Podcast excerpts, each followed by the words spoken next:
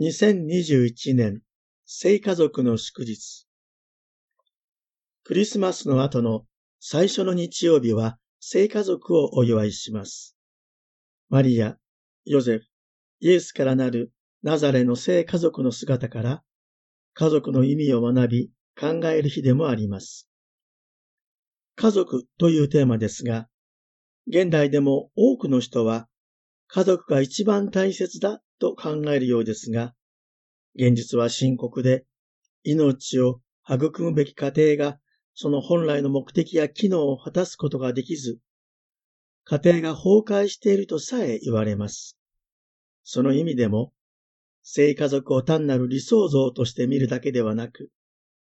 今日、どのような意味で模範となるのかを問い続けなければならないと思います。今日の福音では、12歳に成長したイエスが登場します。福音書はイエスの誕生から30歳から始められる高生活までの間の、いわゆるイエスの死生活という部分については、その全貌を語りませんが、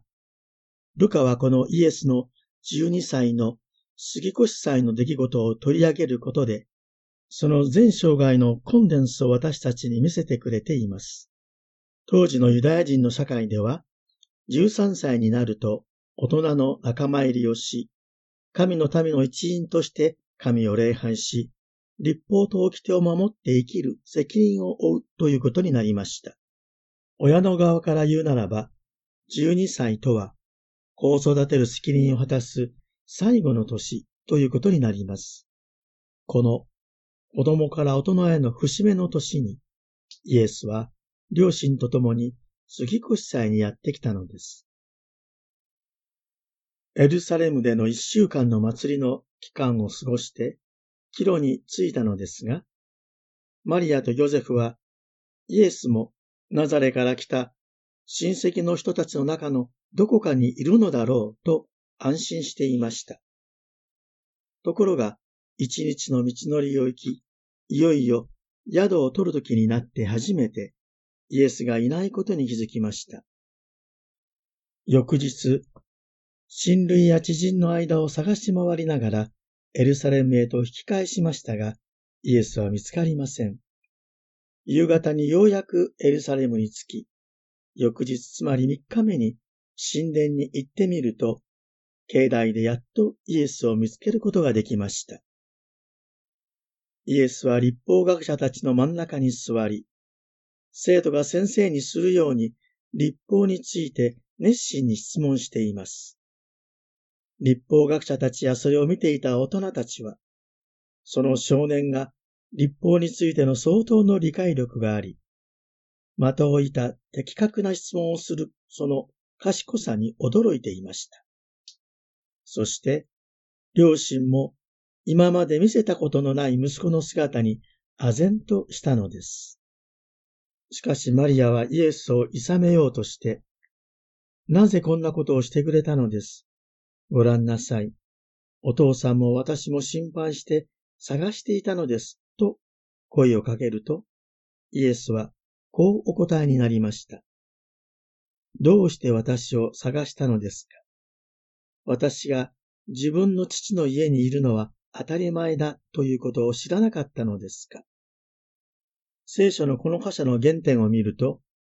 イエスが自分の家にいると日本語では訳されていますが、実は原文には家という言葉はありません。強いて訳すと、父のものである事柄の中にいるということになります。父のものである事柄とは、つまり、御父の御心のことであり、その中にいるとは、父から与えられた使命を果たすために自分はここにいるということではないかと思います。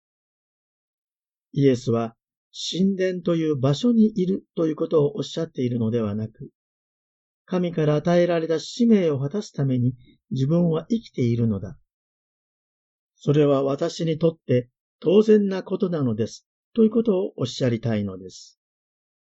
ご自分の父は育てのヨセフではなく、天におられる父であり、私はこの父の御心に向き合って生きていくものであるという自覚を表明されたのです。これこそ一人の人間としての自立した大人になるということなのです。両親のヨゼフとマリアはイエスの言葉の意味がわからなかったとありますが、イエスが子供から大人になるという節目のこの時に、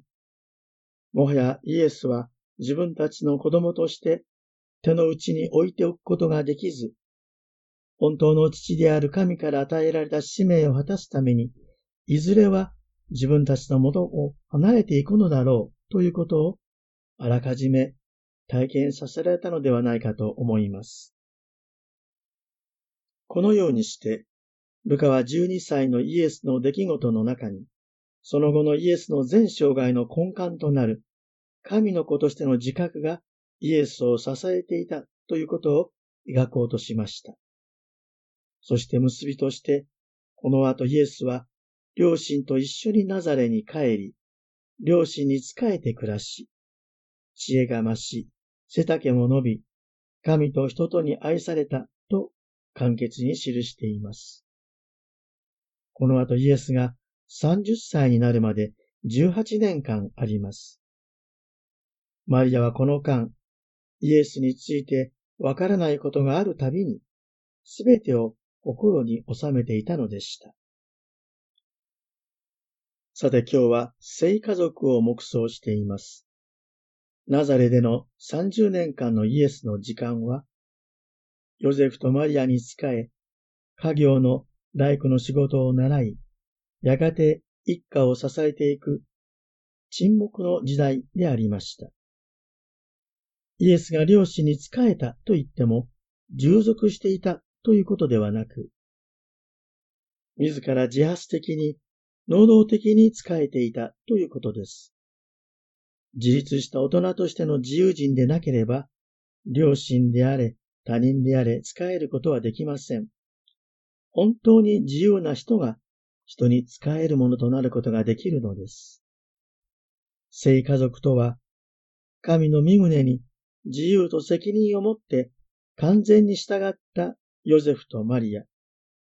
そして子供としての従順と謙遜を貫かれたイエスとの間に築かれた愛の過程であったということではないかと思います。最後に、2021年は教皇フランシスコの首都的勧告愛の喜びの発表から5周年を記念する家庭伝でした。教皇は、